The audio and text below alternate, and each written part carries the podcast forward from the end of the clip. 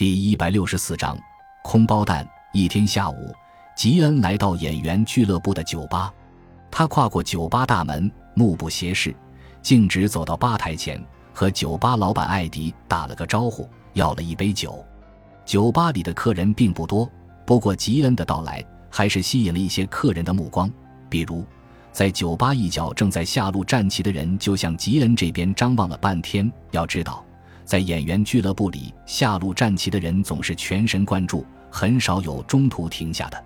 还有一个正在酒吧另一边的台球桌打台球的人，也抬头看了看吉恩。当他再度低头击球的时候，却打偏了。而他的对手也是因为分神去看吉恩，结果也将球击空了。令人奇怪的是，这两个人都很平静地面对这一结果，没有一个人开口抱怨。这事真是匪夷所思。艾迪给吉恩倒了一杯酒，吉恩坐在吧台上静静地喝着，酒吧里也恢复了正常。至于别人对吉恩有什么想法，我并不知道，但是我个人对他的做法却非常欣赏。因为要想做到那件事，需要有极大的勇气，恐怕除了吉恩，还没有人能够做到。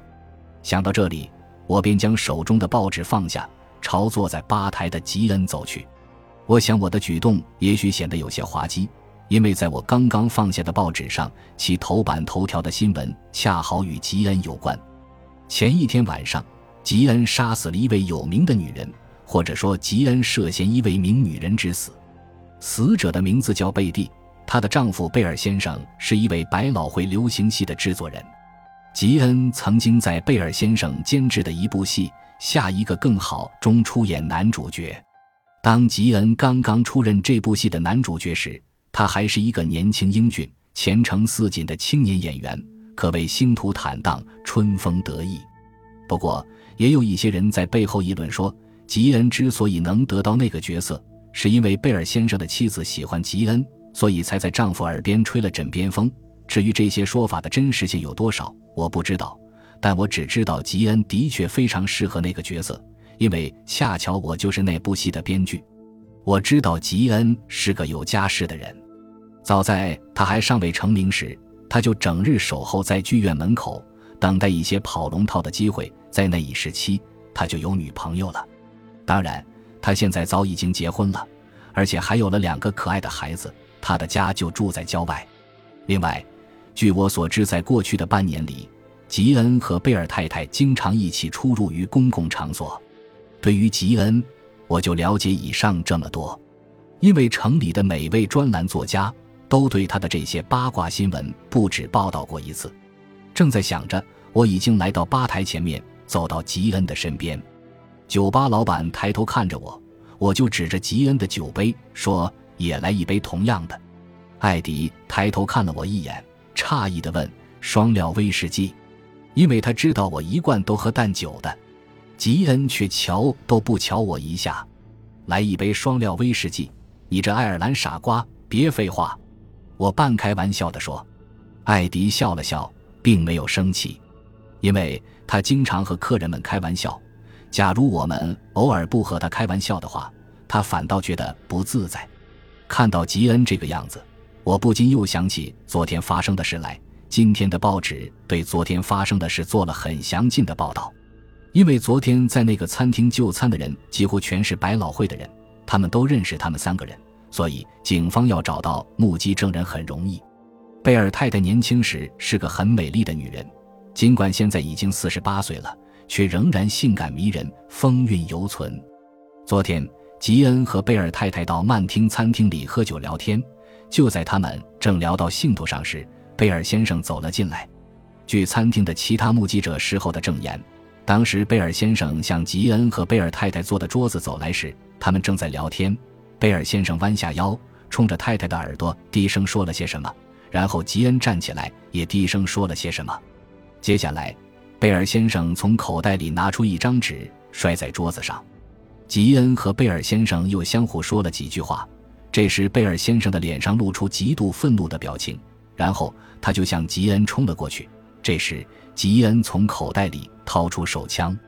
事后，据警方调查，贝尔先生当时扔在桌子上的那张纸是一张便条，落款是贝尔太太。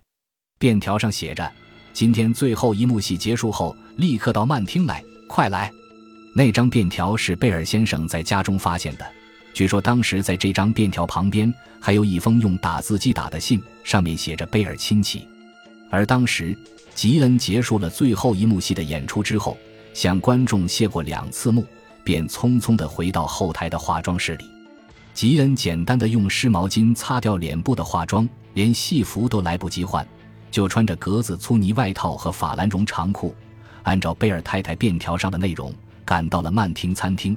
也就是他们平时经常会面的地方。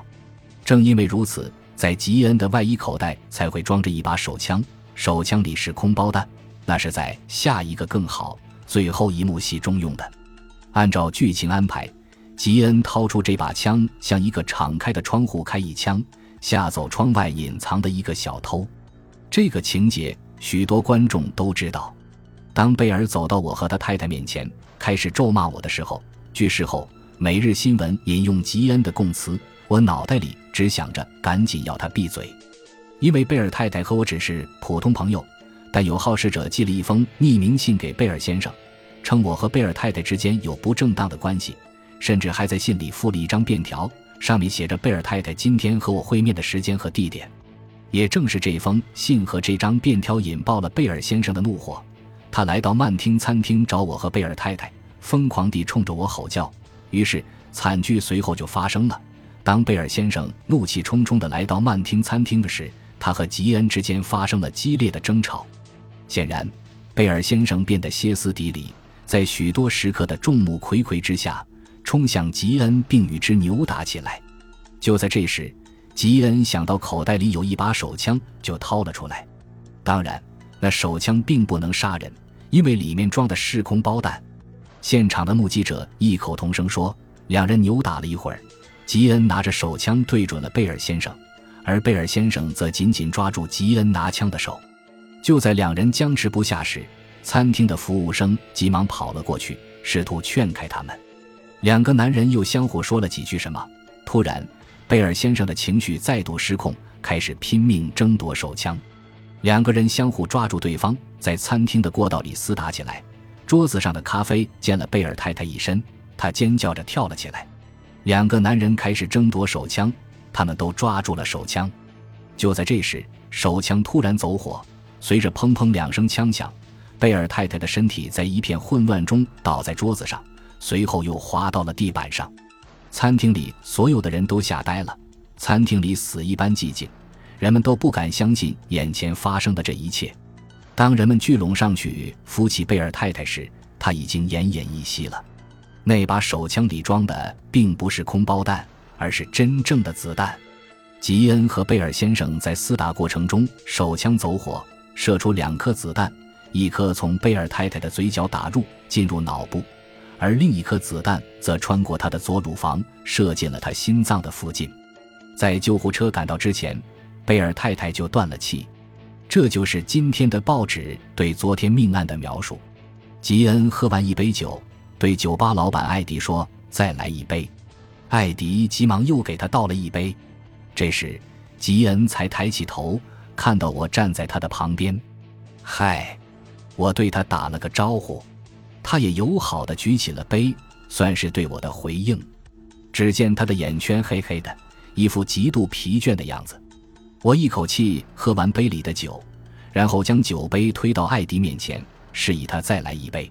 我转过头来对吉恩说：“昨天那件事并不是你的错，那只是一个意外，没有人责怪你。每个人都了解你的感受，的确没有人责怪他。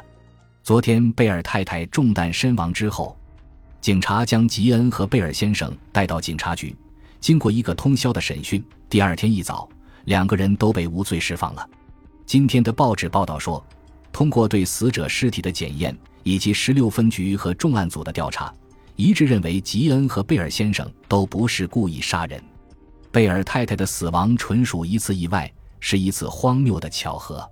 于是，贝尔太太被杀一案到此终结。不过，至于吉恩用来表演的那把道具手枪为何会射出真子弹而不是空包弹，这仍然是个谜。警察对此也进行了缜密的调查。吉恩使用的那把道具枪平时是放在道具管理员那里保管，每次上台前，道具管理员亲手在枪里装上子弹，再交给吉恩使用。最近，道具管理员新买了一批空包弹，共六大包，每包五十颗，可恰恰就是其中有一包被人偷偷的换上了一盒真子弹。